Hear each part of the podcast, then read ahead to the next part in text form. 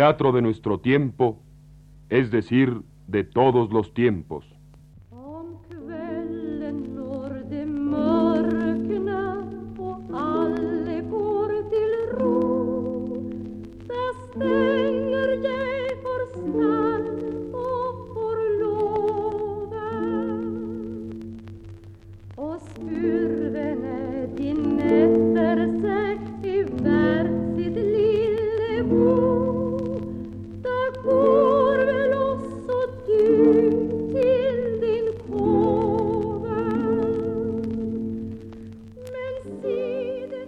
La Universidad Nacional presenta La señorita Julia de Augusto Strindberg.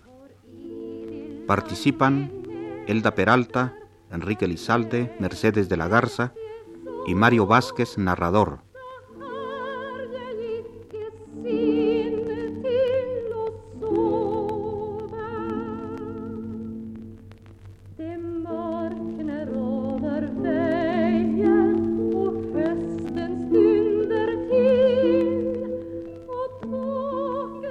Amplia cocina con techo de vigas decoradas y las paredes laterales ocultas entre telas.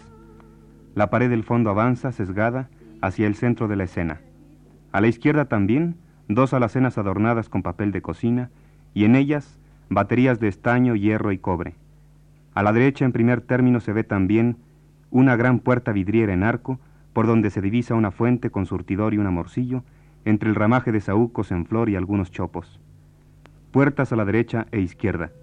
Por la izquierda se distingue la esquina de un fogón de ladrillos con parte de la campana. A la derecha, una mesa de madera blanca para el servicio y algunas sillas. Sobre la mesa una gran jarra japonesa con ramos de saúco. También el fogón está adornado con ramas de abedul. En el suelo, esparcidas ramas de enebro. Un cajón grande para el hielo, un lavabo, un fregadero. Sobre la puerta un grande y antiguo reloj de péndulo. Una bocina de comunicación interior. Cristina a la izquierda del hogar remueve una sartén puesta al fuego. Lleva vestido claro y delantal de cocina. Por la puerta de cristales entra Juan de Librea. Trae en la mano unas botas de montar con espuelas y las deja en el suelo bien a la vista del público. También esta noche parece que la señorita Julia está medio loca. Loca de atar. ¿Que ya estás ahí? Sí, vuelvo ahora de la estación, de acompañar al señor conde. Al pasar entré en la barraca del baile y allí me encontré a la señorita Julia bailando con el guarda. En cuanto me vio, vino derecho a mí y me invitó a un vals de los que bailan los señores. Bailó de un modo que no he visto cosa igual. Cuando te digo que está loca. Sí, está violenta desde lo que le sucedió con su prometido. Es posible. De todos modos era un buen muchacho. Tú sabes cómo ocurrió la cosa. Presencié yo la escena escondidas. ¿Cómo? ¿Que tú los viste? Sí, verás. Estaban una noche en el patio de las caballerizas y la señorita le amaestraba, según decía. ¿Sabes cómo? Pues haciéndole saltar sobre la fusta, como a un perro, a la voz de hop, hop. Por dos veces saltó sobre ella y recibió otros tantos latigazos. Pero a la tercera le arrancó la fusta de la mano, la hizo mil pedazos y se marchó. ¿Qué me cuentas? ¿Pero pasó así? Como te lo digo. Ah, ¿No tienes algo bueno de comer, Cristina? Mm, aquí tienes. Un trozo de riñón del asado de ternera. Mm, está muy bien. Es una verdadera delicia. Pero has debido calentarme el plato. Cuando te pones tonto, eres más exigente que el señor conde. no me tires de esa manera. Ya sabes que soy muy delicado. ¡Qué atrocidad! Si era un cariñito. Juan sigue comiendo. Cristina saca una botella de cerveza del cajón de hielo. ¿Es cerveza en la noche de San Juan? Muchas gracias. Tengo yo algo mejor. Abre el cajón de la mesa, saca una botella de vino tinto. Etiqueta amarilla, ¿ves? Trae un vaso. Eh, mejor una copa. Para beber un vino como este, una copa. Dios asista a la que haya de ser tu mujer. Valiente bribón. Bueno, no presumas. Ya te darías por satisfecha con un muchacho tan fino como yo. No creo que te perjudique la suposición de que haya algo entre nosotros. Ah, muy bien, muy bien. Le falta un poquitín de punto. Este lo compramos en Dijon. Cuatro francos el libro, sin casco, más el impuesto. ¿Qué hace ahora? Vaya un olor. Una porquería del demonio que la señorita Julia ha dispuesto para dárselo a Diana. Deberías usar otros términos. ¿Por qué has de estar en una noche de fiesta guisoteando para los animales? ¿Es que está enferma la perra? Sí, se escapó con el perro de presa. Aquí mismo hicieron juntos Dios sabe qué diabluras. Y la señorita no está por esas. Ya, ya, ya. Para algunas cosas la señorita es demasiado orgullosa. Para otras, demasiado condescendiente. Ni más ni menos que la condesa, que en paz descanse. Se hallaba a gusto en la cocina y en las caballerizas, pero no quería salir nunca con un caballo solo. Nos dejaba llevar los puños sucios, pero en cambio nos exigía la corona del conde en todos los botones. La señorita no se cuida mucho de su persona. Podría decirse que no es distinguida. Hace poco, cuando bailaba en el barracón, levantó al guarda, que estaba sentado junto a Ana, y ella misma le invitó a bailar. Ya ves, nosotros mismos no deberíamos hacer esto, pero es lo que sucede. Si los amos se vuelven ordinarios, nosotros, ¿qué hemos de hacer? Ahora que, como mujer, es estupenda. Ah, qué hombros, qué pecho y, y lo demás. ¿Eh? Es que también hay mucho retoque. Piense yo lo que decía Clara cuando la ayudaba a vestirse. Clara, ah, sois unas envidiosas. Yo he salido con ella. La he visto montar a caballo. Y además, cómo baila. Oye, Juan, bailarás conmigo, ¿verdad? Cuando termine aquí. Desde luego. ¿Me lo prometes? ¿Prometer?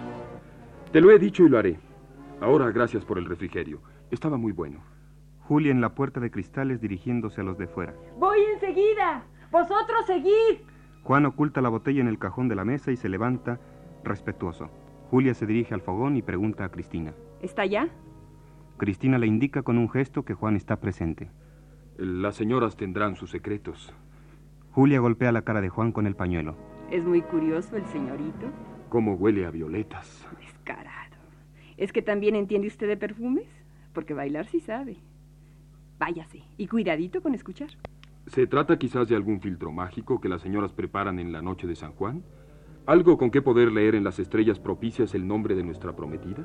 Pues para llegar a leerlo ya puede usted tener buenos ojos. Cristina, viértelo en una botella y tápalo fuertemente. Véngase usted ahora a bailar esta escocesa conmigo. Julia deja caer el pañuelo sobre la mesa. Me desagrada ser descortés, pero este baile ya se lo había prometido a Cristina. Ya bailará usted otro. ¿Verdad, Cristina? ¿No quieres prestarme a Juan? Eso no depende de mí. Ya que la señorita es tan amable, él no puede negarse.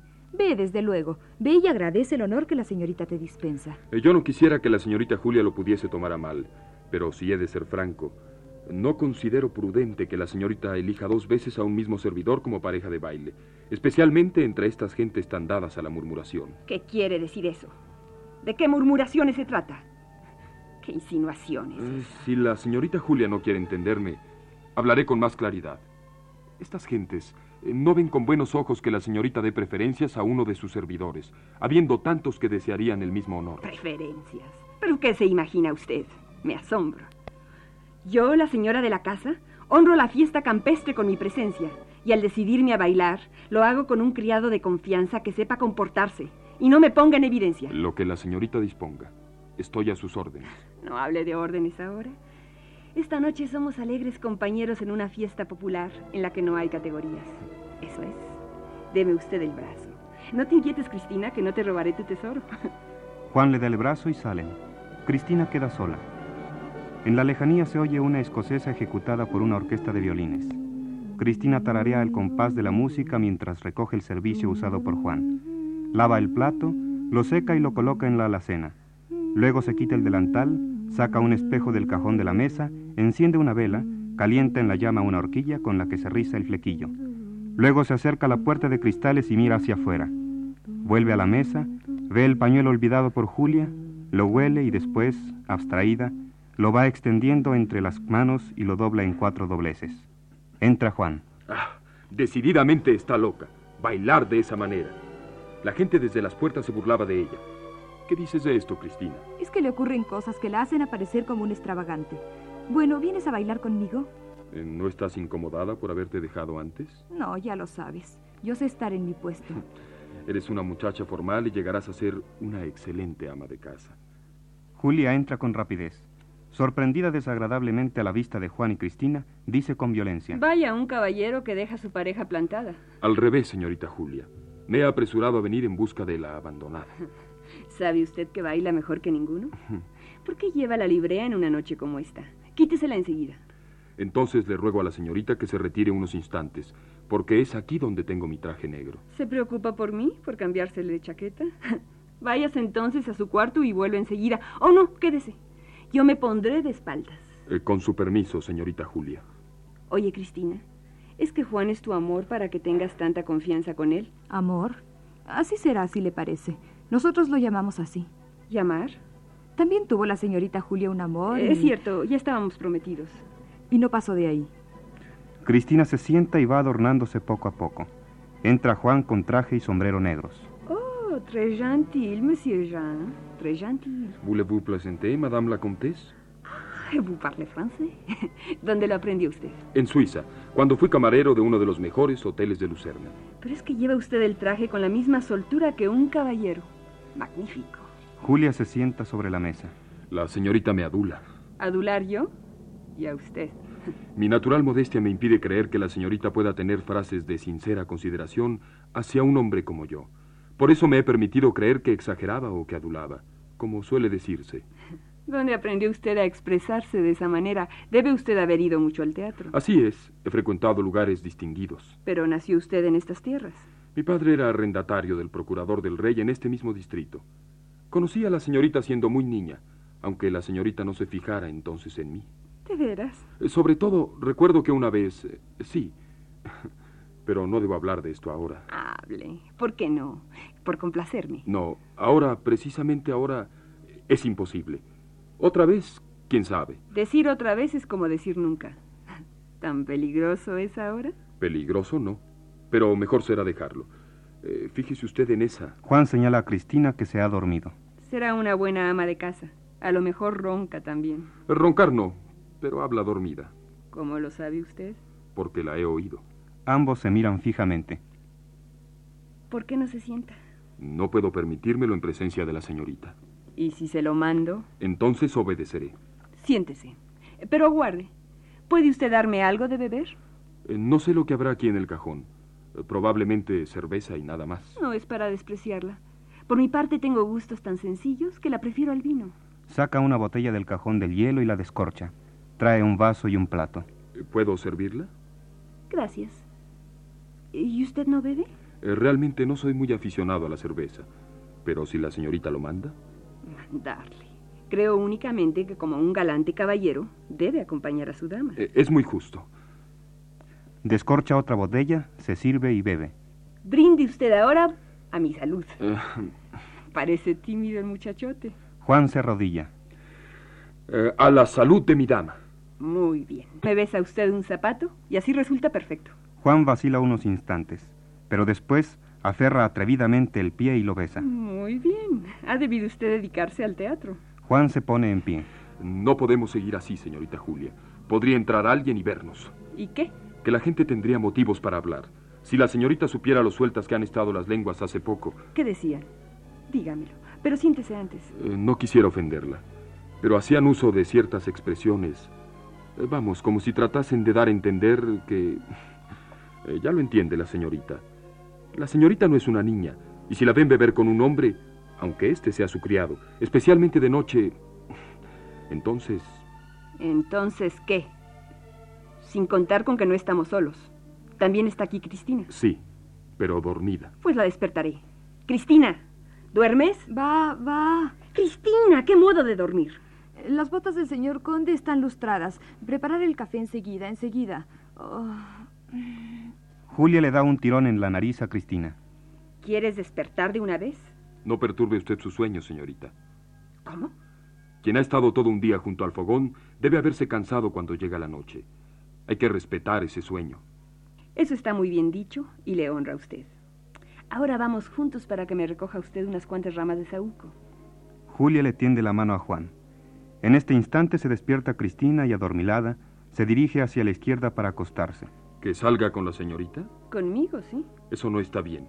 No está bien bajo ningún concepto. No me explico lo que quiere usted darme a entender. Es posible que se haga usted ilusiones. Yo no. Pero no hay que olvidar a la gente. ¿Por qué? Van a creer que me he enamorado de mi criado. Yo no soy un hombre presumido, señorita. Pero, como se han visto casos semejantes, para la gente no hay nada sagrado. Parece usted un aristócrata. Y lo soy. Pues yo desciendo. Fíjese en mi consejo, señorita. No descienda. Nadie creerá que ha descendido voluntariamente. sino que ha caído. Es que yo tengo mucha mejor opinión de la gente. Venga usted y verá. Venga. Venga. Qué extraña es usted. Es posible, pero también usted lo es. Todo es extraño en general. La vida, los hombres. Todo es igual a un bloque de hielo arrastrado de un lado a otro sobre la superficie del agua hasta que se hunde, se hunde. Tengo un sueño que se me repite con frecuencia y en el cual se me ocurre pensar ahora. Me veo sentada sobre una columna altísima, sin medios para poder bajar. Me da vértigo el mirar hacia abajo, pero he de mirar y me falta valor para tirarme. Ya no me puedo sostener y anhelo caer, pero no caigo y no tengo sosiego, no tengo alegría hasta hallarme abajo, hasta verme en el suelo. Mas cuando llego al suelo, deseo descender más, hundirme bajo la tierra. ¿Ha experimentado usted alguna vez algo semejante? No, señorita, no. Yo suelo soñar que estoy tendido bajo un árbol recio y frondoso, en lo más intrincado de la selva. Deseo subir, subir a las últimas ramas para poder admirar el claro paisaje a mi alrededor, donde el sol brilla, y robar en lo alto el nido de los pájaros de huevos de oro. Y trepo, trepo. Pero el tronco es tan grueso y tan escurridizo, y está tan lejos la primera rama. Pero estoy cierto de que si llegase a asirme de esa primera rama, podría llegar a lo alto como si subiese por una escalera. Ah, no la he alcanzado aún. Pero la alcanzaré, aunque sea solo en sueños. y yo que estoy hablando de sueños con usted. Vámonos ya. Solo hasta el parque. Le da el brazo a Juan. Se dirigen hacia la puerta. Hoy deberíamos dormir sobre las hierbas nuevas de la noche de San Juan. Entonces se realizarían todos nuestros sueños. En el camino de salida se detienen de pronto. Juan se lleva la mano a un ojo. Déjeme ver qué le ha entrado ahí. ¿Qué? No, no, no es nada. Una basurita. Esto pasa enseguida. No, no, no. Le he rozado con la manga de mi vestido. Siéntese y le ayudaré. Lo toma de un brazo y le obliga a sentarse sobre la mesa. Luego le sujeta la cabeza por la nuca y trata de limpiarle el ojo con la punta de un pañuelo. Estése usted quieto. Tranquilícese, hombre, no se mueva usted. ¿Así me obedece usted? Parece como si este hombretón tan recio y tan alto estuviese temblando con estos brazos. Señorita Julia. ¿Qué, monsieur Jean? Atención, je ne suis qu'un homme. Ah, ¿Quiere usted estarse quieto? Vaya, ya lo tenemos aquí. Béseme usted la mano en señal de agradecimiento. Juan se levanta. Óigame usted, señorita. Cristina se ha ido ya a dormir. ¿Quiere usted oírme? Antes béseme usted la mano. Pero oiga. ¿La mano antes? Perfectamente. Pero usted cargará con toda la responsabilidad. ¿De qué? ¿De qué? Eh, ¿Tan niña es aún la señorita a los 25 años? ¿Ignora que es peligroso jugar con fuego? Para mí no. Estoy asegurada. Eh, no lo está usted. Y aunque lo estuviese, tiene usted que pensar en que hay materia inflamable a su alrededor. ¿Será usted esa materia? Sí, sí, señorita. No por lo que soy, sino únicamente por ser joven. De buena presencia. ¡Qué increíble vanidad! Un don Juan, tal vez. O un casto José. Ah, ¿Lo cree usted así? Casi lo temo. Juan se dirige resueltamente a ella e intenta sujetarla para darle un beso. Largo de aquí. ¿Es en broma o en serio? En serio. Entonces antes era en serio también. Usted juega en serio demasiado y eso es peligroso. Ah, sin embargo, ahora estoy cansado del juego y le suplico que me perdones y vuelva a mis ocupaciones. El señor conde ha de tener las botas lustradas a primera hora, y ya hace tiempo que dio la medianoche. Deje usted esas botas. No, esta es mi obligación y he de cumplirla. No he pretendido ser su compañero de juegos, ni deseo serlo, porque me considero muy superior a semejante papel. Es usted un soberbio. En algunos casos sí, y en otros no.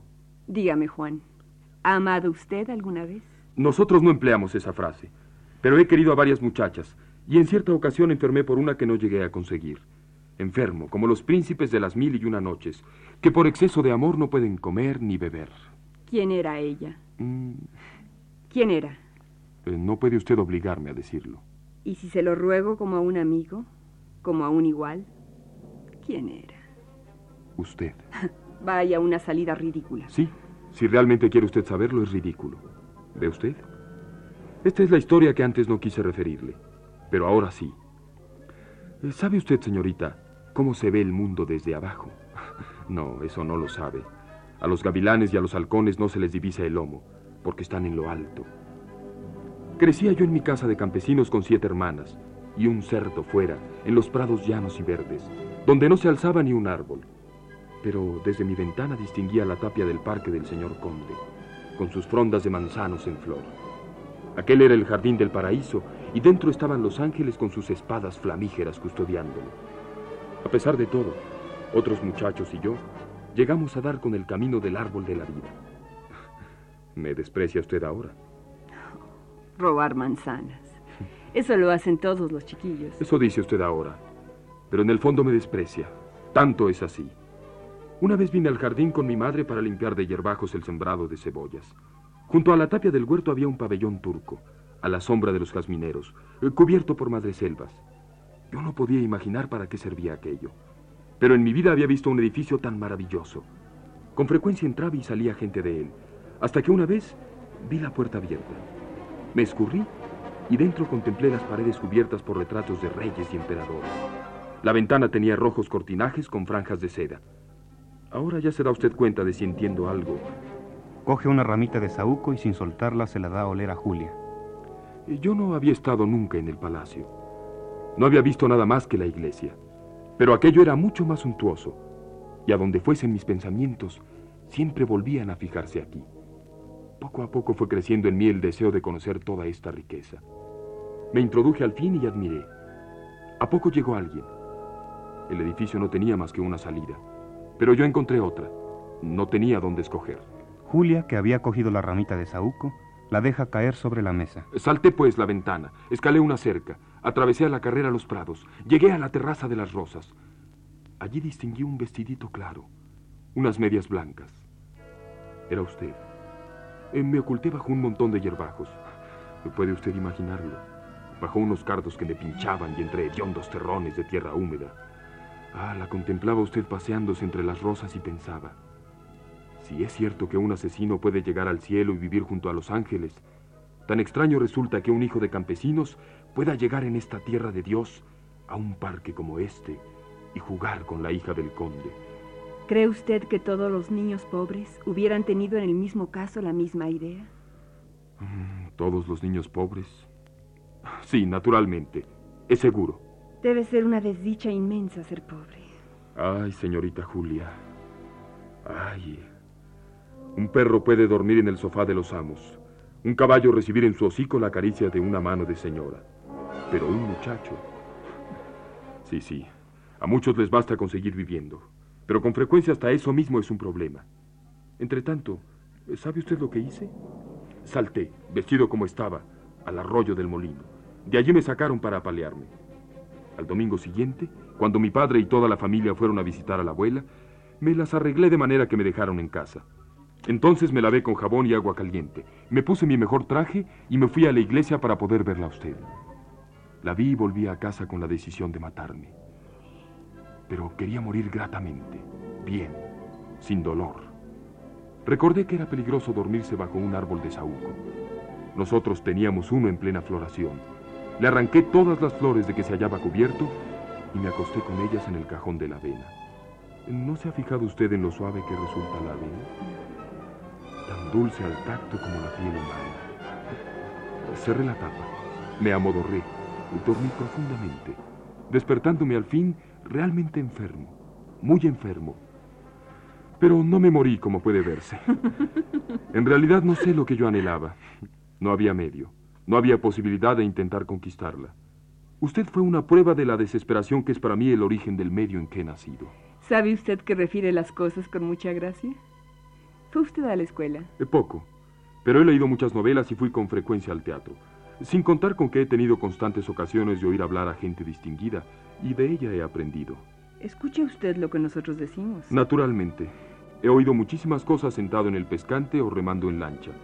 Una vez oí a la señorita hablar con una amiga. ¿Y eso? ¿Qué oyó? ¿Qué oyó usted? No es cosa para decirla así como así, pero estaba realmente admirado y no acababa de explicarme dónde habría usted podido aprender todas aquellas palabras. Eh, tal vez no haya en realidad tal diferencia como se cree entre hombres y hombres. No le da vergüenza. Nosotros no vivimos como viven las mujeres de la clase de usted cuando tenemos un prometido. ¿Está usted segura? No es cosa de que la señorita se muestre inocente ante mí.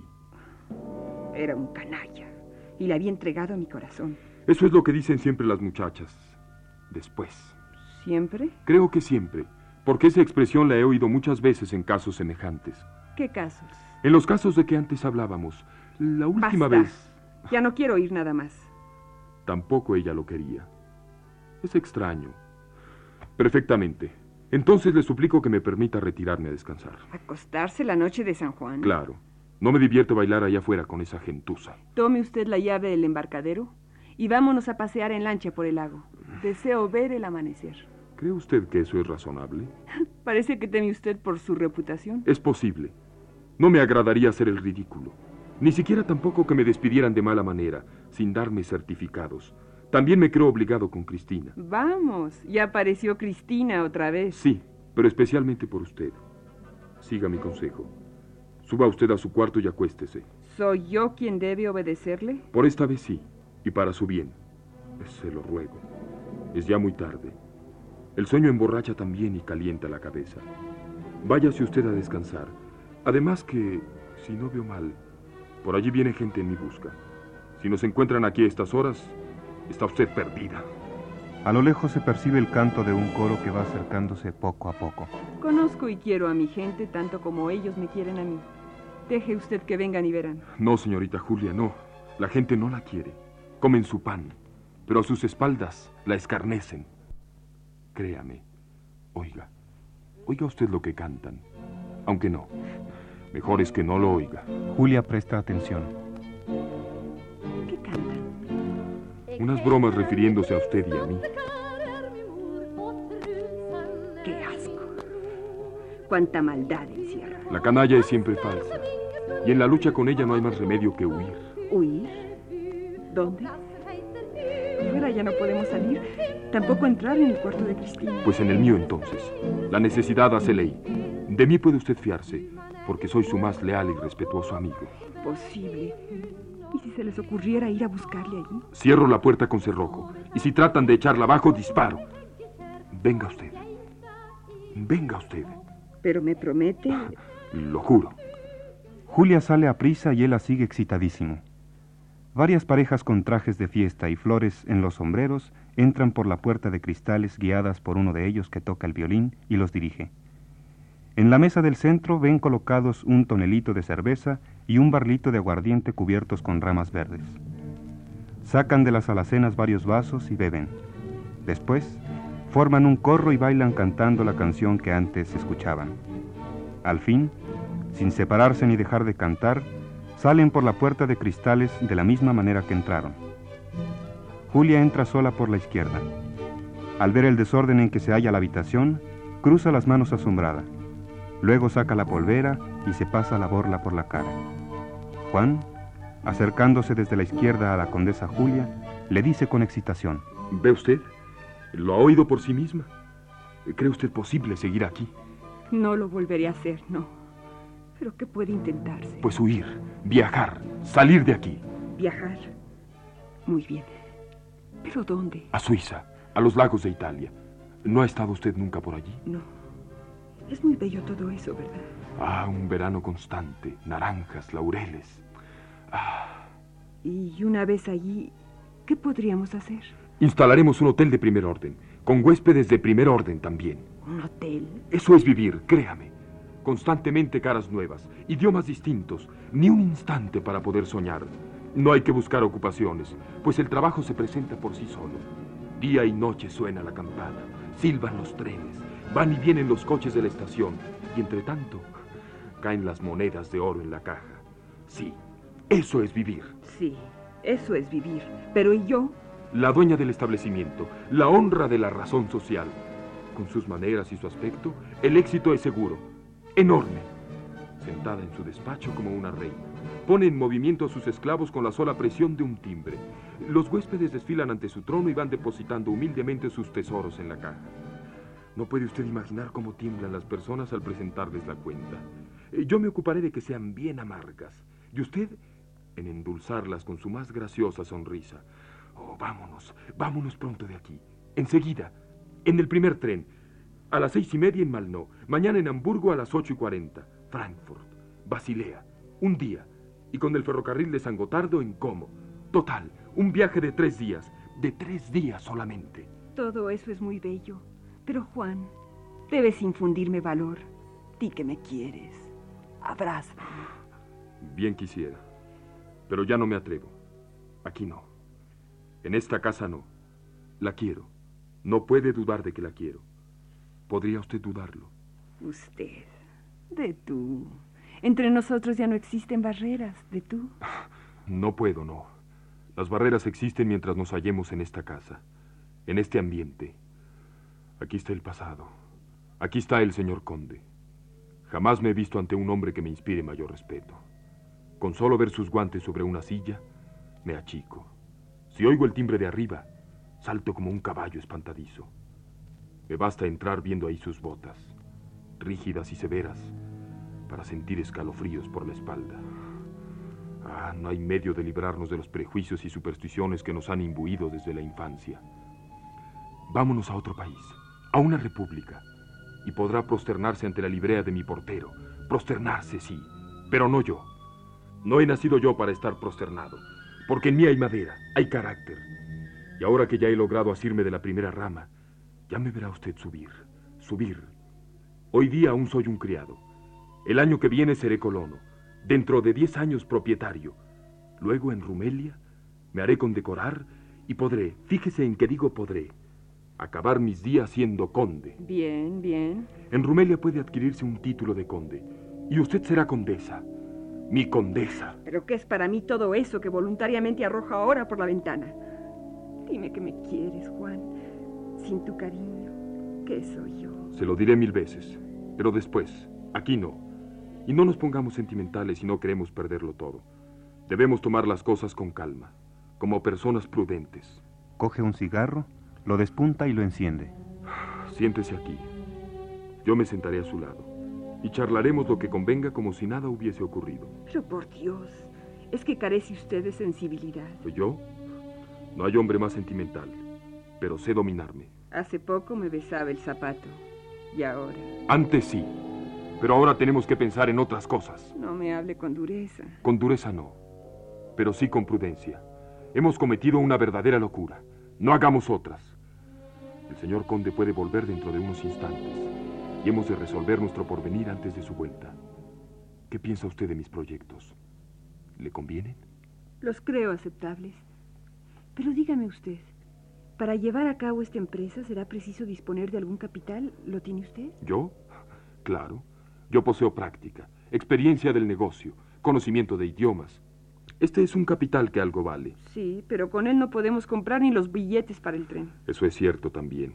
Pero justamente por eso busco un capitalista que aporte fondos. ¿Y dónde va usted a encontrarlo con tal prisa? Pues lo encontrará usted si se convierte en mi asociada.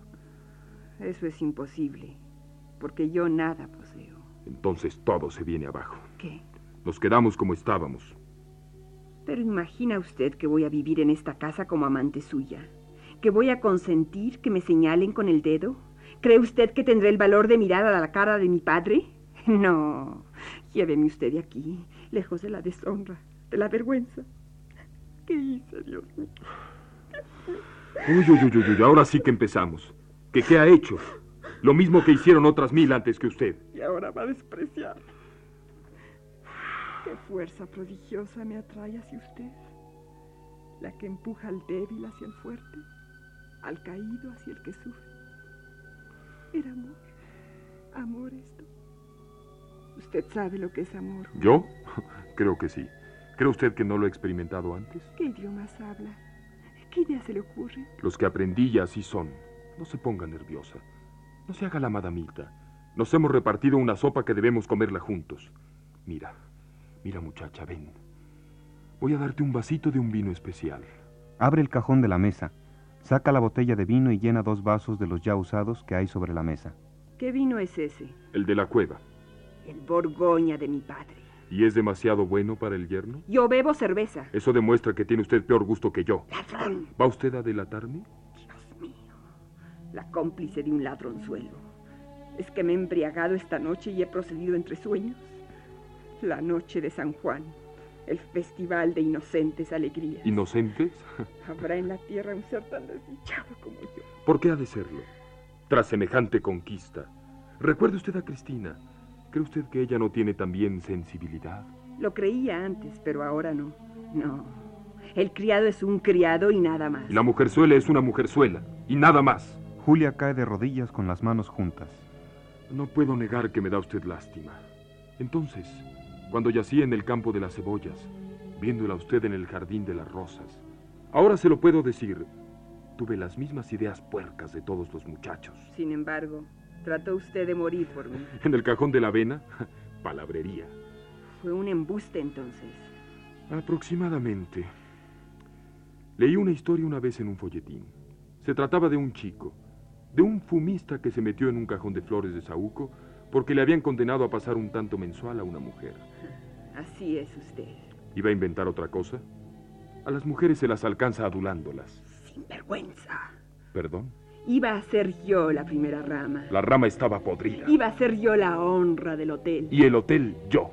Sentándome en su despacho, embaucando a sus parroquianos, falsificando las cuentas. No, no, no, no.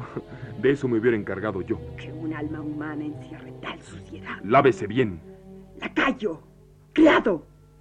Levántate que te estoy hablando. Contén la lengua, mujerzuela de lacayo. Sal de aquí. Pretenderás reprocharme que sea grosero. Ninguna mujer de mi clase se hubiese comportado nunca como tú esta noche. ¿Crees que una muchacha de costumbres sencillas busca, provoca a un hombre como lo has hecho tú? ¿Viste nunca una muchacha de servir ofrecerse de esta manera? Perfectamente. Pégame, pisotéame. No merezco otra cosa. Soy una miserable. Pero ayúdame. Ayúdame si aún hay posibilidad de ayudarme. Ah, no pretendo renunciar a lo que me corresponde por el hecho de haberla seducido. ¿Cree usted que una persona de mi condición se hubiese atrevido a levantar los ojos hasta usted si usted misma no la hubiese alentado? Todavía me parece imposible y no salgo de mi azoramiento. Es usted un orgulloso. ¿Por qué no había de serlo? Aunque reconozca que la victoria fue harto fácil para poder alabarme de ella. Diga usted lo que quiera. Pégueme.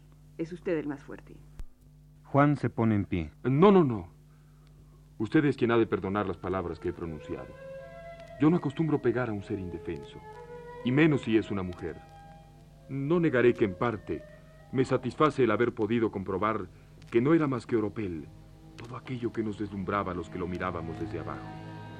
Que el lomo del gavilán es tan gris como su pechuga, que en la delicada mejilla había una ligera capa de polvos, que las uñas cuidadas pueden tener los bordes negros, que el pañuelo estaba sucio, aunque perfumado, pero a la vez me duele el comprobar que aquello que contemplaba ni era tan serio ni estaba tan alto. Me entristece verla tan degradada, más degradada aún que su propia cocinera.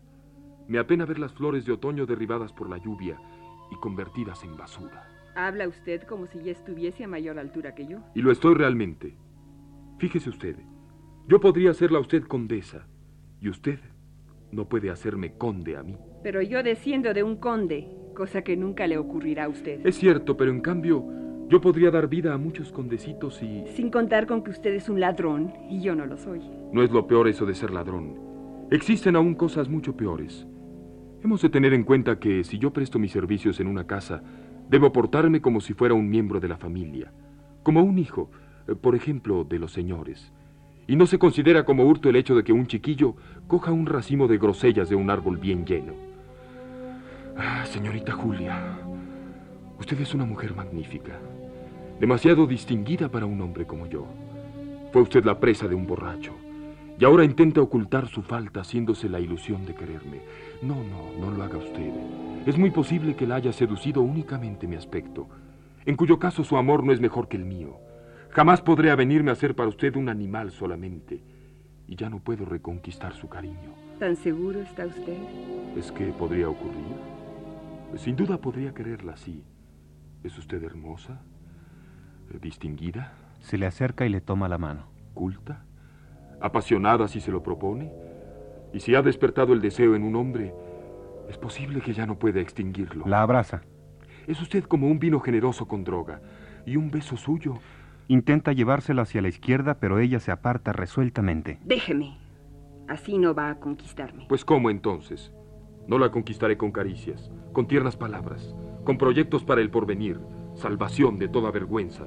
Pues ¿cómo entonces? ¿Cómo? No sé. De ninguna manera. Aborrezco como a las víboras. Pero comprendo que no puedo vivir sin usted. Huyamos juntos. Julia observa su traje con preocupación. ¿Huir?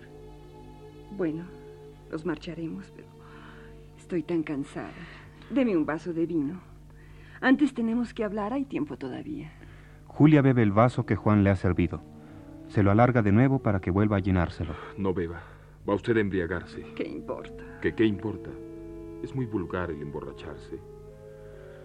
Ah, bueno, ¿y qué es lo que iba usted a decirme? Nos fugaremos, pero antes debemos hablar. Es decir, hablaré yo. Porque hasta ahora usted es quien ha dicho todo. Me ha referido su vida. Ahora voy a contarle la mía. Así nos conoceremos mejor antes de emprender juntos el viaje. Eh, Perdone usted un momento. Piénselo bien antes de confiarme sus secretos. No vaya usted luego a arrepentirse. ¿No es usted amigo mío? Sí, a veces. Pero no se confíe. Lo dice usted por decir, sin contar con que mis secretos son harto conocidos. Mi madre no procedía de familia ilustre. Su origen era, por el contrario, muy humilde. Fue educada en las ideas de su tiempo sobre igualdad y emancipación de la mujer y sentía una verdadera repugnancia hacia el matrimonio. Cuando mi padre se enamoró de ella, le manifestó que nunca sería su esposa, aunque luego cambió de parecer y consintió en ello. Yo nací contra el deseo de mi madre, por lo que he podido entender. Decidieron educarme como a un muchacho medio salvaje y por ello hube de instruirme en todo aquello que se suele enseñar a los jóvenes, para que más adelante pudiera demostrar que la mujer posee iguales cualidades e igual resistencia que el hombre. Podía vestirme como un muchacho, ocuparme de los caballos, pero me impedían en cambio penetrar en la granja. Tenía que lavar y aparejar los caballos, tomar parte en las cacerías, tenía también que adiestrarme en las faenas del campo. Al distribuir los trabajos, había costumbre de asignar a los hombres los quehaceres de las mujeres y a las mujeres las ocupaciones de los hombres. Resultado de todo esto fue el que el patrimonio comenzó a resentirse y que la vecindad de las fincas cercanas se reía de nosotros. Al fin, mi padre debió despertar su letargo y rebelarse ante aquel estado de cosas porque todo se trastocó según su deseo.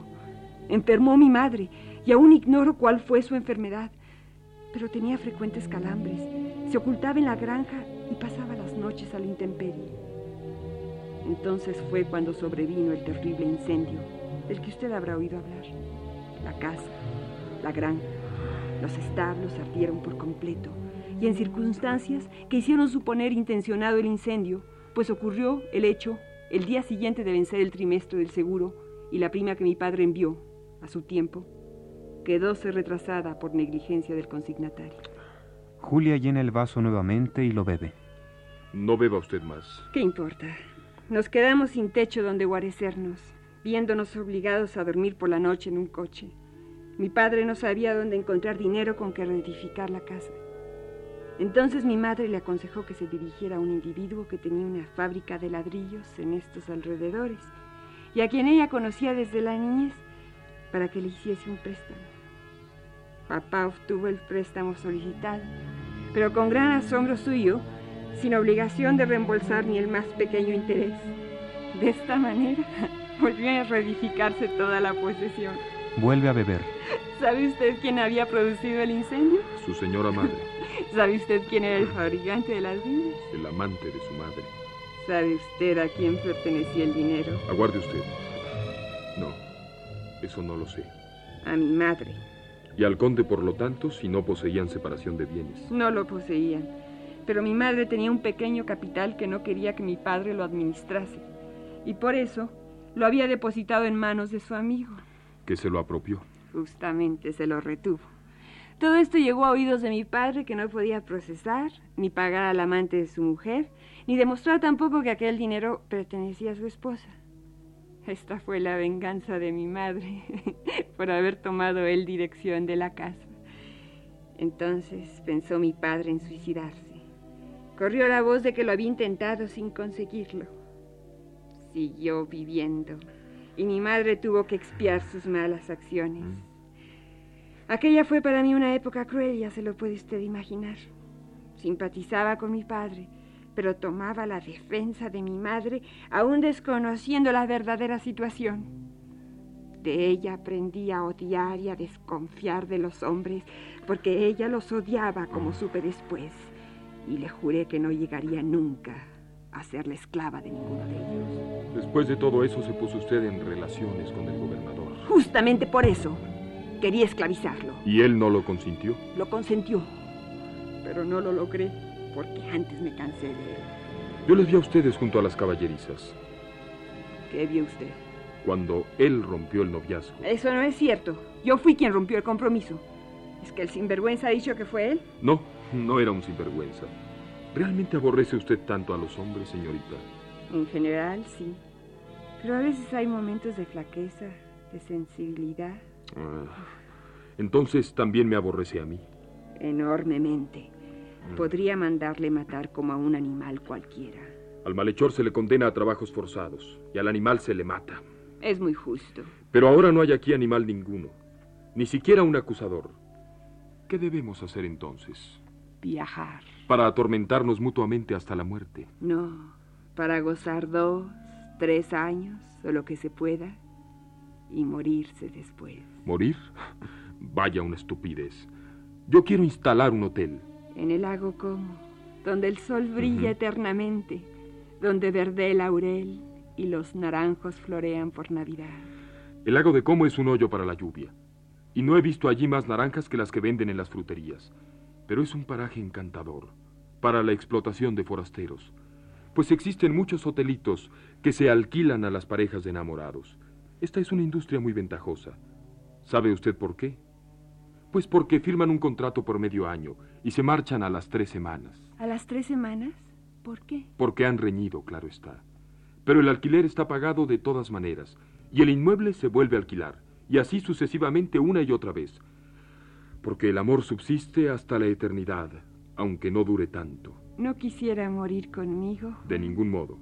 Primero, porque aún me agrada la vida, y luego porque considero el suicidio como un delito en contra de la naturaleza.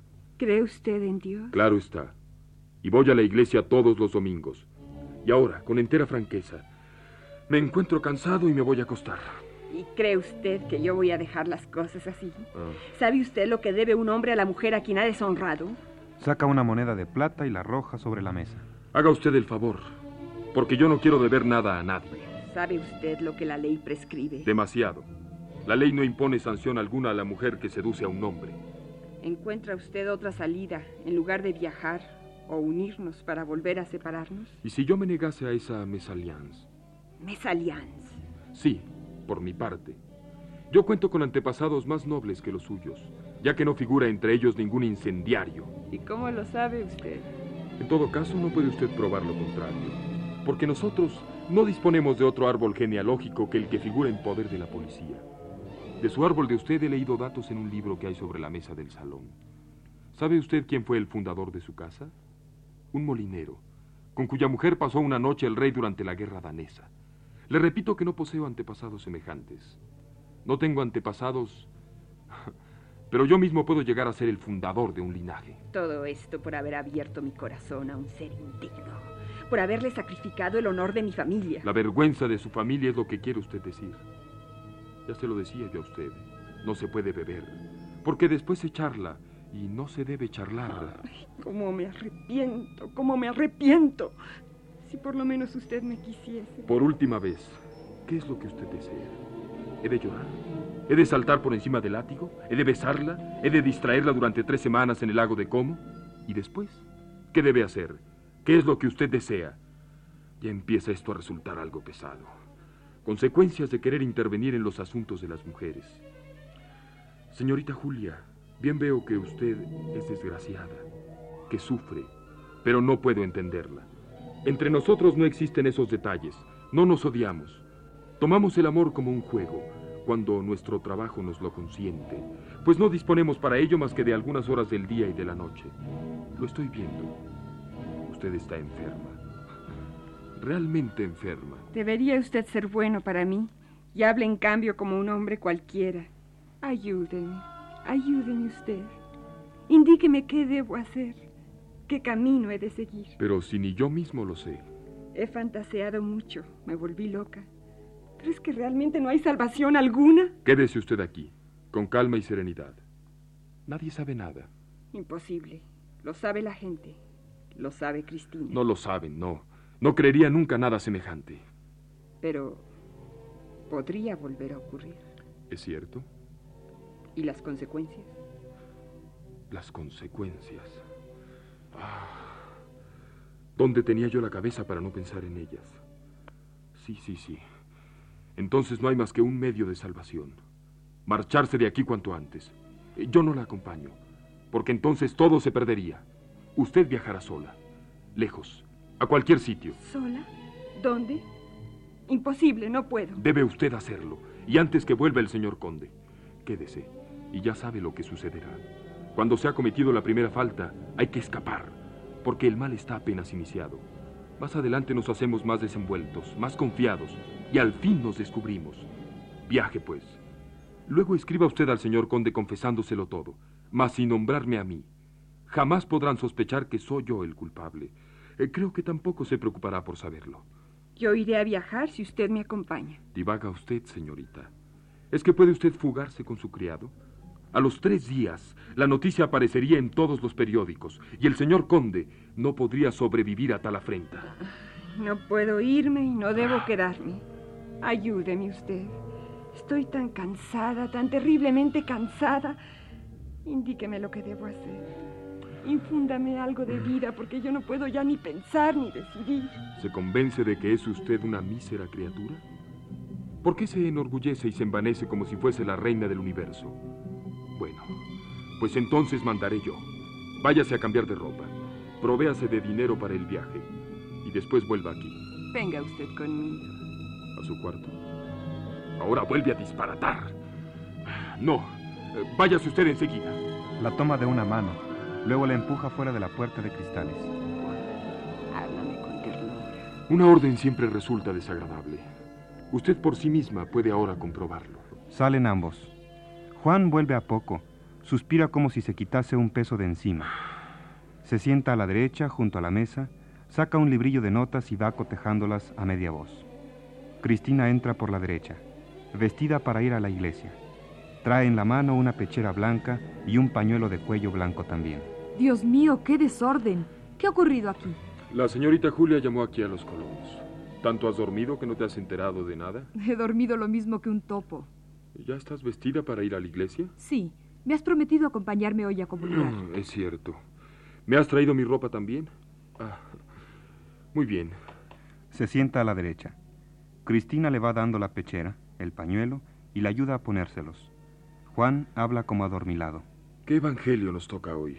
Creo que trata de la degollación de San Juan Bautista. Ah, pues será larguísimo. Uy, uy, que me arañas. Ah, tengo tanto sueño. ¿Qué has hecho esta noche? Estás verdoso. He estado aquí charlando con la señorita. Caramba, ¿es que para nada tiene en cuenta las conveniencias? ¿Cómo resulta tan extraño todo cuando se recuerda después? ¿Qué es tan extraño en ella? Todo. Cristina se fija en los vasos medio vacíos. ¿Es que habéis bebido juntos?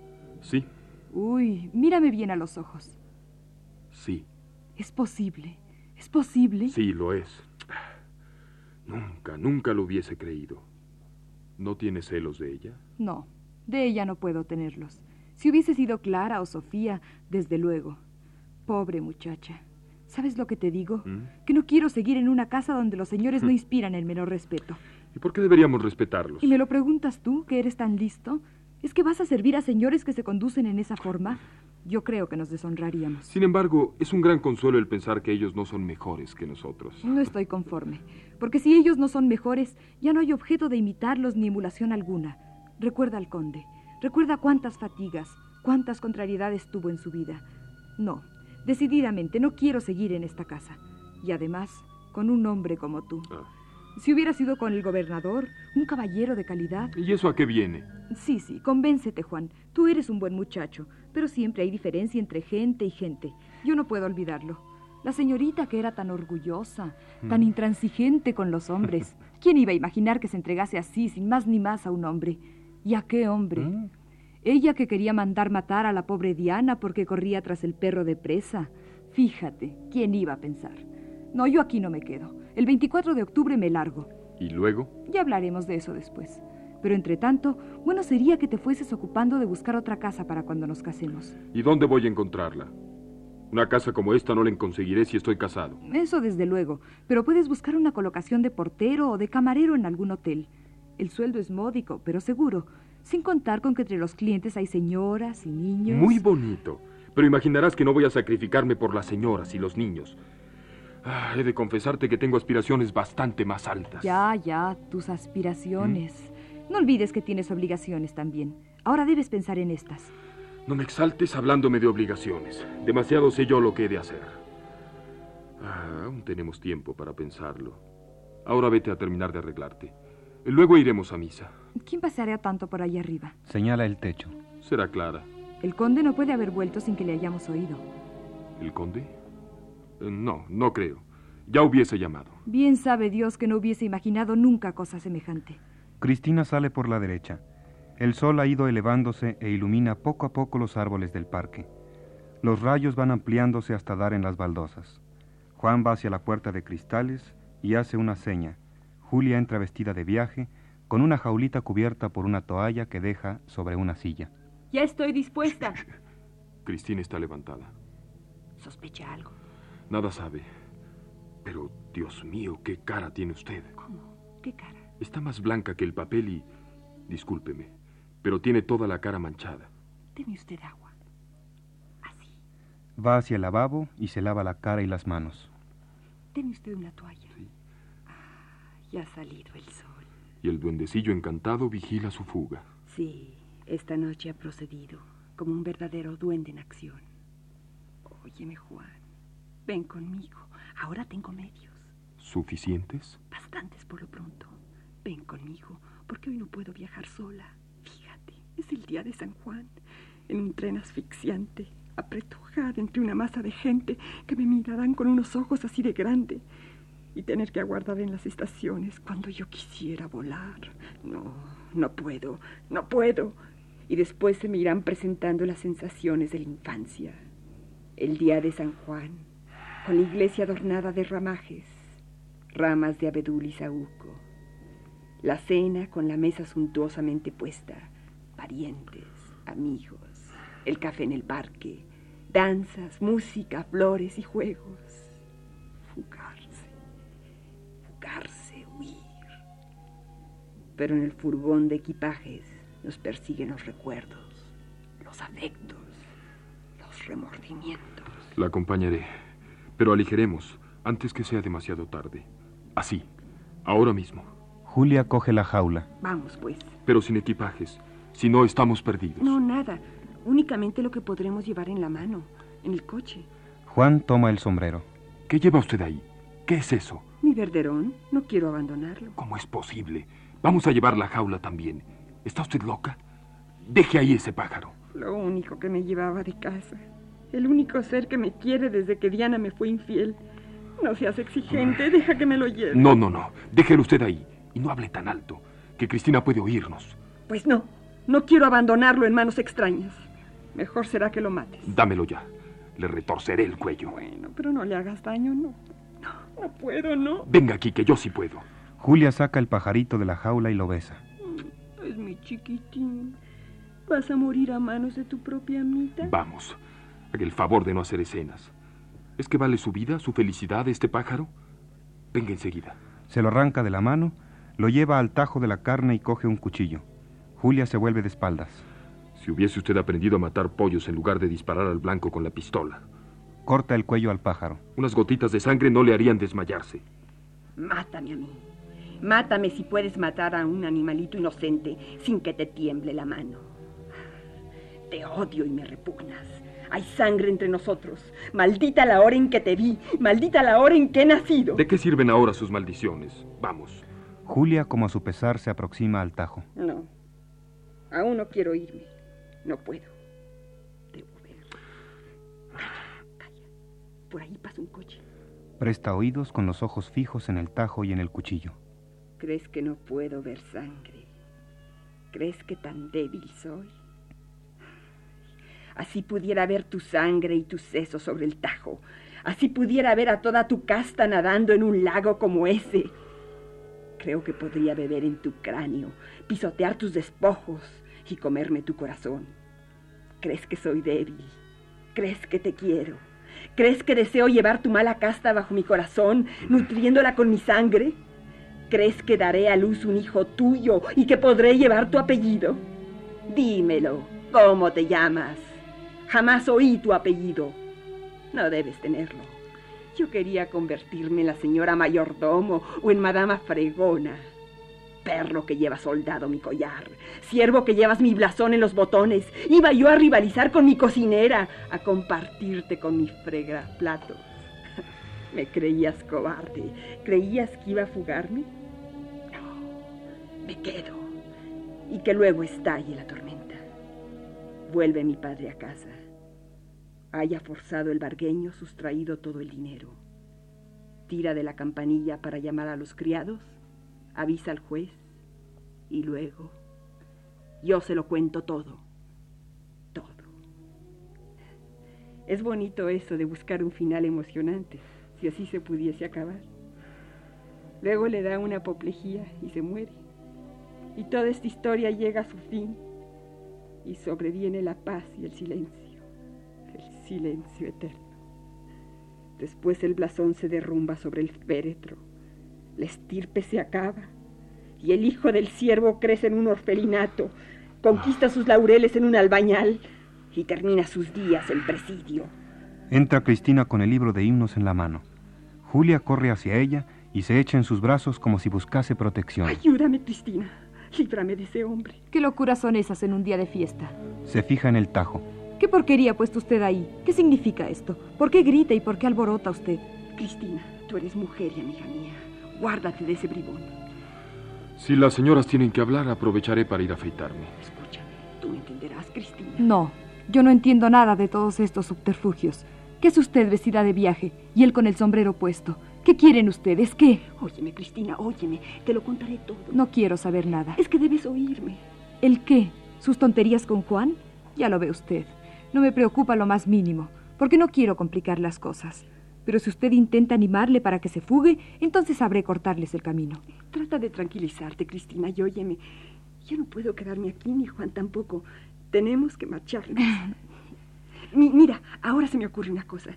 Si nos marchásemos los tres al extranjero, a Suiza, por ejemplo, e instalásemos ahí un hotel, eh, yo tengo dinero. Juan y yo nos ocuparemos de todo y tú tomarás la dirección de la cocina. No está bien, ¿eh? Y que sí. Y vente con nosotros. Así todo se arregla. Vamos, vamos, dime que sí, Cristina. La abraza dándole afectuosas palmaditas en la espalda. Tú nunca has viajado, ¿verdad? Debes moverte y conocer mundo. ¿No te imaginas lo divertido que resulta viajar en ferrocarril? Continuamente gente nueva, países nuevos. Llegaremos a Hamburgo y de paso visitaremos el parque zoológico. ¿Qué te parece? Luego iremos al teatro de la ópera y cuando lleguemos a Mónaco veremos los cuadros de Rubens y los de Rafael. Dos grandes pintores, ¿sabes? Tú has oído hablar de Mónaco, ¿no? En donde reinaba el rey Ludovico, el rey loco. y después visitaremos sus palacios. Tiene palacios iguales que los cuentos de hadas. Desde ahí no nos queda mucho camino para llegar a Suiza por los Alpes. Imagina. Los Alpes cubiertos de nieve en el corazón del verano, en donde crecen naranjos y laureles que están verdes durante todo el año. Aparece Juan afilando la navaja en una correa que sujeta con los dientes y con la mano izquierda. Presta atención a las palabras de Julia y de cuando en cuando asiente con un movimiento de cabeza. Montaremos un hotel, ya verás. Yo me sentaré ante la caja mientras Juan recibe a los huéspedes, sale a la calle, escribe cartas, se afana. Eso será vivir, eso será vivir, créeme. Silbará el tren, llegarán los coches de la estación llenando de ruidos la casa, el restaurante. Yo extenderé las cuentas tratando de que sean subiditas, subiditas. ¿Puedes imaginar el terror que a los viajeros les produce el tener que abonar las cuentas? Y tú, Tú serás la señora de la cocina, el ama. Naturalmente no tendrás que permanecer junto al fogón. Podrás estar bien vestida, elegante, para que las gentes te vean. Con tu figura. Y eso no es por adularte, Cristina. Podrás pescar un buen partido cualquier día. Un inglés rico, ¿entiendes? Es tan fácil atrapar la gente. Y después, después nos haremos ricos y construiremos una villa en el lago Como. Claro que allí llueve también alguna vez, pero el sol brillará, aunque tristemente. Y además, también podremos volver a casa. aquí mismo o a cualquier otro sitio. Óigame usted, señorita, es que usted misma cree todo eso que dice. ¿Que si creo? Sí. No, ya no creo en nada. Se deja caer sobre una silla con la cabeza batida entre los brazos que apoya en la mesa. En nada, en nada absolutamente. De modo que pensabas largarte, ¿eh? ¿Largarme? Eso es mucho decir. ¿Has oído el proyecto expuesto por la señorita? Pues aunque la señorita esté fatigada por la mala noche, el proyecto no es una fantasía. Es fácil y puede llevarse a efecto. Oye, ¿es idea tuya esa de que yo siga siendo la cocinera de esta? Haz el favor de emplear palabras más prudentes cuando hables de tu señora, ¿entiendes? ¿De mi señora? Sí. Vamos, vamos. Era esto lo que me quedaba oír. Mejor será que además oigas esto también. Puede serte útil y hacerte charlar algo menos.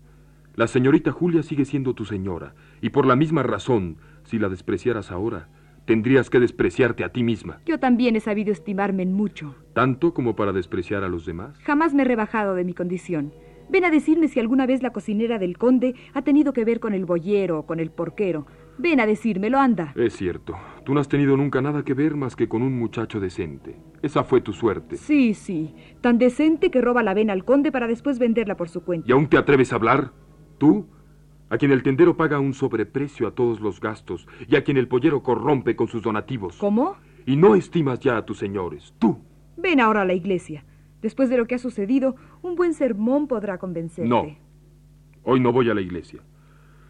Puedes ir sola y confesar todos tus pecados. Claro que lo haré. Y me pienso volver a casa con el perdón de los tuyos también. El Salvador ha perecido y ha muerto en la cruz por nuestros pecados. Si nos presentamos a Él con fe y con el corazón contrito, tomará para sí todas nuestras culpas. ¿Sinceramente lo crees así, Cristina? Esta es mi fe, tan cierta como que ahora estoy viva. Esta es la fe de mi infancia, en la que luego he perseverado siempre, señorita Julia. Y ahí a donde los pecados se desbordan, allí desciende la gracia. Ah, si yo tuviese tu fe, si pudiera. ¿Ve usted? Eso es algo que aunque se quiera no puede darse. ¿Quién la consigue entonces? Ese es el gran secreto del don de la gracia, señorita. Dios no se fija en la calidad de las personas, pero los primeros serán los últimos. Entonces, Dios establece una distinción en las personas de estos últimos. Y es más fácil que un camello pase por el ojo de una aguja que un rico consiga entrar en el cielo. Así es, señorita Julia. Ahora me voy sola. Y al pasar ordenaré al mozo de la cuadra que no dé salida a ningún caballo hasta que no vuelva el señor conde. Y en el caso de que alguien quisiera marcharse. Adiós. Vaya un jaleo del diablo. Y todo por culpa de un verderón. Deje usted ya el verderón y dígame si hay solución para todo eso. No. ¿Qué haría usted en mi lugar? ¿En su lugar? Aguarde. ¿En qué lugar? ¿En el de aristócrata? ¿En el de mujer? ¿En el de seducida? No sé. Eh, sí, ya lo sé. Juan ha lanzado una mirada rápida a la mesa donde está la navaja de afeitar. Julia, suavemente, se apodera de ella y hace un movimiento significativo. ¿Ah, sí? Claro. Pero yo no lo haría, entiéndame. Esa es la diferencia entre usted y yo. ¿Porque usted es hombre y yo soy mujer? ¿Qué diferencia es esa? La misma que hay entre hombre y mujer. Julia aprieta la navaja. Quisiera, pero no puedo. Tampoco pudo mi padre cuando debió hacerlo. No, él no debió hacerlo. Tenía antes que vengarse. Y ahora mi madre se venga a su vez, por mediación mía. Usted no ha querido a su padre, señorita Julia. Lo quiero muchísimo, pero le he odiado también. He debido hacerlo sin darme cuenta de ello. Él me arrastró a despreciar mi sexo y a no ser ni hembra ni varón. ¿Quién es el verdadero culpable de lo ocurrido? ¿Mi padre? ¿Mi madre? Yo misma. Yo. Yo no tengo un yo. No tengo una idea que no me la sugiriese mi padre. No tengo un afecto que no me lo inspirase mi madre.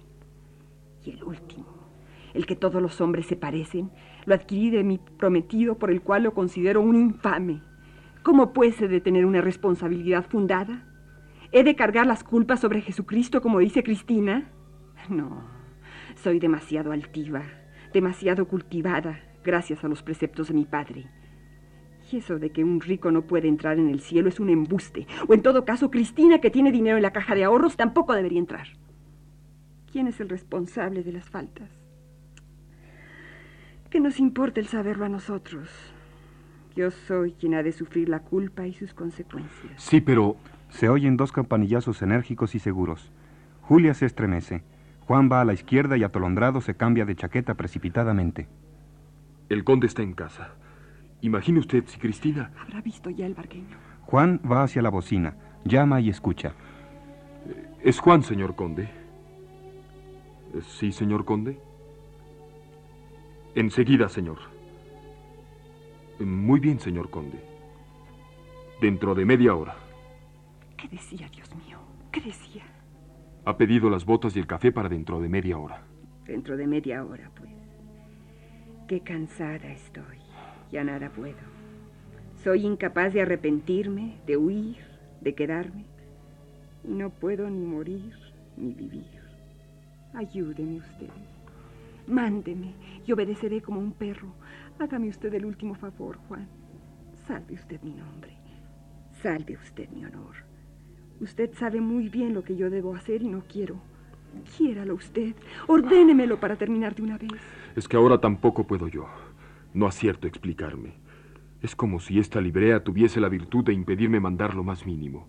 Y ahora, desde que el señor conde me ha hablado, menos.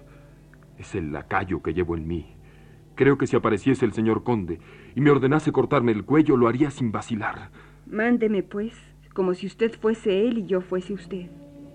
Hace poco podía usted fingir el ponerse de hinojos ante mí. Entonces se creía usted un caballero. ¿No recuerda usted haber visto en el teatro a los hipnotizadores? El hipnotizador ordena al medium. Toma la escoba y él la toma. Luego le dice, barre y barre. El otro entonces debería ya estar dormido. Y yo duermo ya.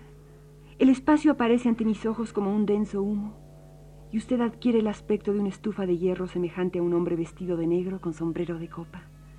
Sus ojos brillan como las brasas cuando el fuego se extingue, y su rostro es como una gran mancha de ceniza. El sol ha ido avanzando sobre el piso y cubre a Juan. Es tan hermoso y tan confortable. Julia, con las manos expuestas al sol, se las frota como si las calentase al fuego. Y además, tan claro y con tal quietud. Juan coge la navaja y se la entrega. Esta es la escoba. Sube al granero, en donde hay claridad, en donde hay luz y... Murmura al oído de Julia algunas palabras ininteligibles. Gracias. Gracias. Ahora voy en busca del silencio. Pero dígame antes que también los primeros podrán participar de la gracia. Dígamelo aunque no lo crea. ¿Los primeros? No, eso no puedo decirlo. Pero oiga usted, señorita Julia, usted ya no pertenece a los primeros, porque se halla más bajo que los últimos. Es cierto, estoy más bajo que los últimos de los últimos. La última. Ay, pero ahora no puedo moverme. Vuélvame a ordenar que me vaya. Es que ahora tampoco puedo yo. Y los primeros serán los últimos. No piense usted en ello. No piense usted. Ah, llega a quitarme fuerzas a mí mismo y me hace cobarde. ¿Qué? Creo que se ha movido la campanilla. No. Habría que meter un papel arrollado en la bocina. Que le atormente a uno hasta este punto el temor de un campanillazo. Es que ahora no se trata ya de una campanilla. Tras ella hay una figura, una mano que la pone en movimiento y algo más que imprime el movimiento a esa mano. Tápese usted los oídos. Entonces su sonido resulta aún más aterrador. Sigue sonando hasta que se le da una respuesta. Y entonces ya será demasiado tarde. Después llegará el juez. Y luego... Es horrible. Pero no existe otra salida. Vaya usted. Julia se dirige con paso resuelto hacia la puerta de cristales y desaparece por ella.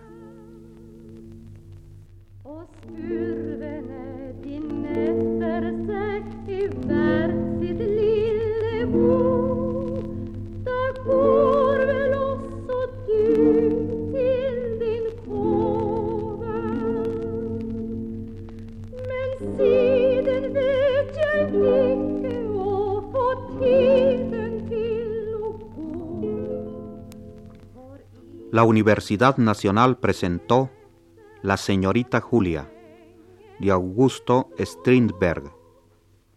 Participaron Elda Peralta, Enrique Lizalde, Mercedes de la Garza y Mario Vázquez, narrador. Fue una producción de Max Aubo. Guión de Carlos Illescas. Grabación de Rodolfo Sánchez Alvarado.